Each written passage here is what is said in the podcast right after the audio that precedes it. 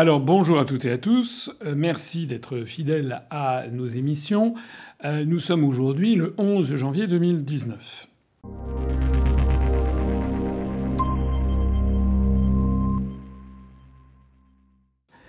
Euh, la France en ce moment, les médias français sont essentiellement tournés vers la France et parlent des événements qui sont effectivement, il faut le reconnaître, extrêmement nombreux, inquiétants d'ailleurs, sur ce qui se passe en France. Mais ce qu'il faut bien voir, c'est une évidence, c'est que la Terre continue à, à, tourner. Et je voudrais, par cette petite vidéo, attirer votre attention sur ce qui se passe dans le reste du monde et qui concerne la France.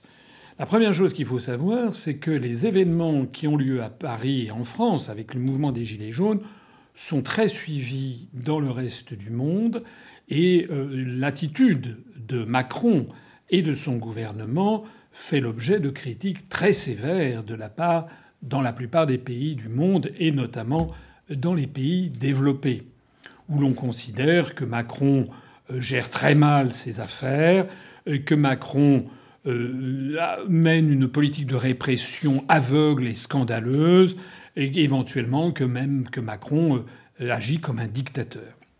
Alors, on a vu notamment que l'Iran euh, avait demandé une certaine modération dans la répression, le Venezuela aussi. On attend euh, que Bachar el-Assad euh, en Syrie demande à Macron de ne pas gazer sa population. Vous vous rappelez ce qu'avait dit Laurent Fabius euh, en parlant de Bachar el-Assad, il avait dit que euh, Bachar el-Assad ne méritait pas d'être sur la terre. Peut-être euh, Bachar el-Assad va-t-il dire que quand il voit les, les populations en France qui se font gazer par des bombes lacrymogènes dernier cri ou qui se font arracher la main ou les yeux par du matériel, quasiment du matériel de guerre utilisé contre des civils, peut-être que Bachar el-Assad va saisir le Conseil de sécurité des Nations Unies et va demander euh, qu'une réunion en urgence soit prise contre la France et pour demander la fin de la chute du régime Macron euh, qui, euh, qui, qui s'attaque et qui tue sa propre population. Tout peut arriver. C'est en tout cas l'état d'esprit dans un certain nombre de pays qui n'ont jamais digéré les leçons de morale de la France en général et de Macron en particulier. C'est tout particulièrement ce qu'a décidé de faire le gouvernement italien euh, de M. Giuseppe Conte et notamment euh, des deux vice-présidents du Conseil que sont M. Salvini et M. Di Maio. Alors je sais bien que ce gouvernement a mauvaise presse dans les grands médias en France et que certains disent oui mais c'est un gouvernement d'extrême droite et c'est ça. Qu'il soit d'extrême droite ou de je ne sais pas quoi ou populiste, je n'en sais rien. Ce que je sais, c'est que c'est un gouvernement euh, qui est un gouvernement légitime, qui a une, un soutien populaire sans commune mesure beaucoup plus important que celui de Macron. J'observe également qu'en Italie en ce moment, il n'y a pas la population qui se fait éborgner, arracher des mains, etc., tabasser, molester euh, par euh, les dirigeants italiens actuels. Ça, je l'observe. Je n'ai pas non plus le sentiment que les dirigeants actuels de l'Italie piétinent euh, la constitution italienne comme M. Macron le fait de la constitution française. En attendant, comme vous le savez sans doute, le gouvernement italien a réagi à l'affaire des Gilets jaunes en envoyant une véritable gifle diplomatique à Macron en disant officiellement qu'il soutenait le mouvement des Gilets jaunes en France. C'est très fort. C'est presque une déclaration de guerre. C'est quelque chose. Le gouvernement italien dit nous soutenons le mouvement des Gilets jaunes. Monsieur Salvini, le vice-président du Conseil italien, a dit qu'il fallait défendre les honnêtes gens qui se battent contre le président Macron, qui gouverne contre son peuple. C'est d'ailleurs la vérité. Que ce soit M. Salvini qui le dise ou que ce soit Pierre-Paul ou Jacques ne change rien au fait que c'est la vérité. M. Macron gouverne la France contre le peuple français. D'ailleurs, s'il n'en est pas, euh, s'il y a un doute, qu'il fasse donc un référendum sur la sortie de l'UE, sur la sortie de l'euro, sur l'impôt de solidarité sur la fortune, sur l'impôt sur les sociétés, qu'il les fasse ces référendums. Et puis on verra qu'il dissolve l'Assemblée nationale, et puis on verra.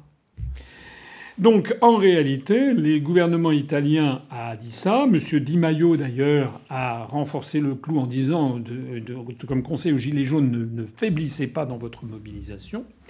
Et donc maintenant, euh, ben, le gouvernement français a l'air ridicule ridicule. Et euh, alors on a vu Madame Nathalie Loiseau, ministre des Affaires européennes, qui a dit que c'était tout à fait anormal que le gouvernement italien ait dit ça puisque le gouvernement français ne se mêlait pas des affaires des autres. Évidemment, tout le monde a, rigolé devant cette déclaration de Madame Loiseau, qui est d'ailleurs spécialiste dans les, dans les déclarations sans queue ni tête, parce que euh, euh, tout le monde sait bien que Macron a passé son temps, depuis qu'il est arrivé à l'Élysée, à donner des leçons de morale à la planète entière et en particulier à l'Italie. Une deuxième chose qui est apparue aussi en matière internationale, c'est que le fait qu'il il crève les yeux au niveau planétaire que l'Union européenne est en train de se désintégrer. Lorsque l'on voit que euh, la France et l'Italie s'échangent des noms d'oiseaux, si j'ose dire, pour parler de Madame Loiseau, euh, que la France et l'Italie en sont à, s'insulter en fait, que le gouvernement italien en est à, soutenir le soulèvement populaire qui en ce moment veut le départ de Macron, quand on voit que M. Macron passe son temps à, jeter le discrédit, à critiquer, à, se pincer le nez lorsqu'il parle de la Pologne, lorsqu'il parle de la Hongrie, lorsqu'il parle de la République tchèque, lorsqu'il parle de l'Italie, lorsqu'il parle de l'Angleterre, on allait voir ce qu'on allait voir avec le Brexit, etc. Bah, dans le monde entier, les gens qui voient ça, ils se disent mais qu'est-ce que c'est que ce cafarnaum? Qu'est-ce que c'est que ce foutoir? Donc ce qu'il faut bien comprendre, et là je m'adresse à toutes les personnes qui me regardent, c'est que les gens qui disent quoi, vous voulez sortir de l'Union européenne, mais vous vous rendez pas compte, la France est toute seule, c'est les gens qui ressassent les, euh, le discours qu'ils entendent de la, de la propagande. Euh, qu'ils écoutent un petit peu, qu'ils aillent ailleurs, qu'ils écoutent ce qu'on dit à l'étranger. Dans l'ensemble des pays du monde, moi je sais que je suis allé à l'automne dernier, j'ai passé une semaine au Japon j'ai rencontré des, ministres et des gens de l'opposition. Euh, euh, au Japon, tout le monde est au courant que ça se passe très très mal en Union européenne. Et euh, dans, dans, toutes les chancelleries du monde entier, les gens se disent mais ce truc est en train de s'effondrer. La meilleure preuve en a été d'ailleurs le coup de pied de l'âne qu'a lancé M. Trump, le président des États-Unis, il y a quelques jours, sous la présidence Obama, il avait été décidé par le gouvernement fédéral américain de donner à l'Union européenne le statut diplomatique d'un État. L'Union européenne était considérée comme un État, ce qui prouve d'ailleurs à quel point l'oligarchie américaine, notamment toutes les, pouvoirs, euh, les, différentes nébuleuses du pouvoir aux États-Unis, euh, en particulier dans le monde démocrate, mais plus généralement aux États-Unis, soutiennent la construction européenne, sont pour la construction d'une Europe fédérale, puisque euh, précédant le mouvement, Obama avait donné à l'Union européenne le protocole et la dignité d'un État indépendant. Mais vous savez que Donald Trump est en train de faire machine arrière. Donald Trump a été élu contre les médias de son pays, contre toute l'oligarchie. C'est pour ça que d'ailleurs il fait l'objet d'un dénigrement absolument permanent dans tous les grands médias, non seulement aux États-Unis mais en France. Mais Donald Trump, finalement, n'en a cure. Il fait ce qu'il entend de faire. D'ailleurs, au passage, il faut avouer qu'il a des résultats en matière économique qui sont absolument exceptionnels, hein, dont on parle très très peu, mais il a, il a quasiment le plein emploi. Il a réussi à redresser l'emploi aux États-Unis d'une façon absolument phénoménale. Et donc ça lui vaut une popularité donc, que l'on a pu mesurer à mi-terme, aux élections de mi-terme. Ça devait être un désastre. Euh, il a perdu la Chambre des représentants est à majorité démocrate, mais il a renforcé sa position au Sénat. En règle générale, les, élections de mi-terme aux États-Unis se soldent toujours de façon négative pour le président euh, euh, en place. Ça n'a pas été le cas pour, pour Trump. Bref, Trump, prenant à rebours l'oligarchie américaine, a donc décidé de retirer à l'Union européenne son statut d'État et a été rétrogradé au niveau de simple organisation internationale, le président Trump disant d'ailleurs qu'il préférait traiter en bilatéral. Croyez-moi, c'est une évidence. Si le président des États-Unis se permet de faire ça, c'est qu'il a bien compris ben, que l'Union européenne est en train de voler en éclats.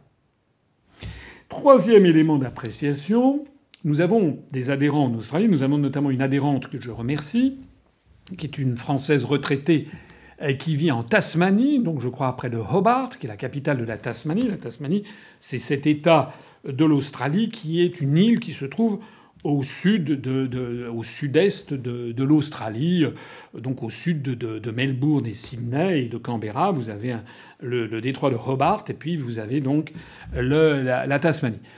Et donc nous avons une adhérente qui nous a fait passer un article très intéressant que nous avons traduit, enfin qu'elle avait traduit et qu'on a publié euh, sur notre site, un article tiré d'un grand journal australien qui s'appelle The Australian, qui veut dire l'Australien bien sûr, et qui n'est pas le journal ayant le plus grand tirage, mais qui est le journal de toute la communauté de, l'économie et des affaires. C'est un petit peu l'équivalent des échos. C'est un journal sérieux, solide, qui est réputé pour son sérieux, sa solidité et aussi pour traduire le sentiment du monde des affaires en Australie. Eh bien, il y a eu un article qui a été publié le 1er janvier de cette année, 2019, dans ce journal par l'éditorialiste en chef des questions économiques et qui dit un Brexit sans accord, donc le Brexit britannique sans aucun accord, eh bien, ne fera pas couler le Royaume-Uni et finalement ben, ça se passera très bien. Vous savez que l'Australie est évidemment très liée au Royaume-Uni, que le chef d'État de l'Australie, c'est la reine Elisabeth II d'Angleterre, puisque la reine Elisabeth II reste chef d'État de 16, 17 ou 18 États du Commonwealth, dont l'Australie et la Nouvelle-Zélande.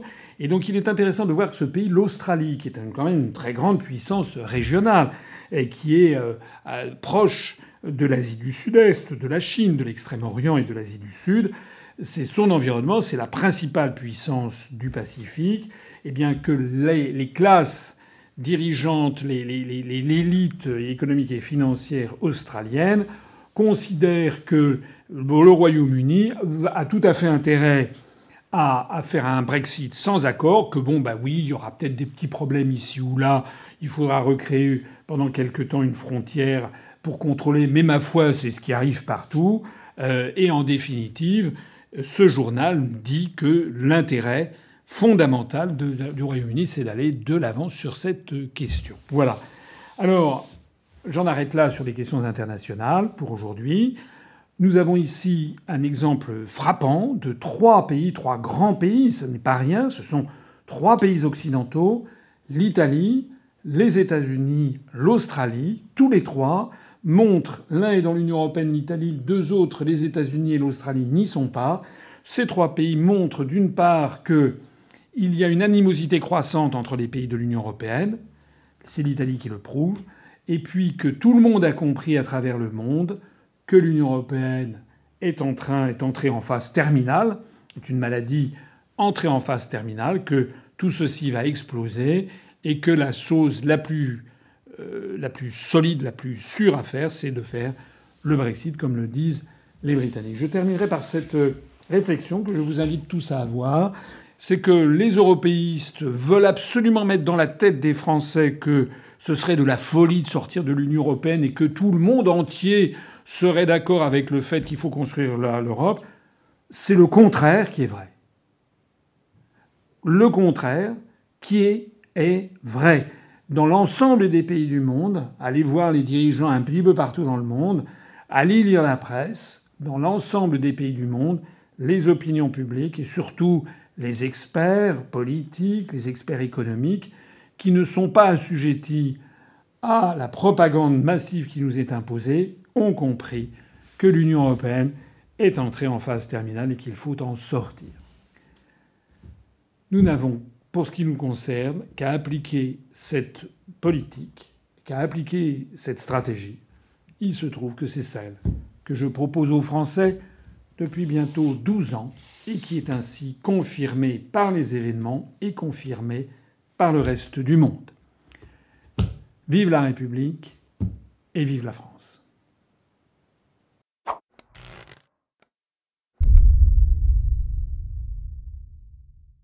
Retrouvez nos analyses, nos propositions, adhérez ou faites un don sur upr.fr. Retrouvez-nous aussi sur Facebook pour partager des idées et participer au direct. Twitter pour suivre les réactions de François Asselineau au jour le jour. YouTube pour ne rater aucune de nos vidéos. Pour nous aider à rétablir la démocratie, poussez-nous, abonnez-vous, partagez.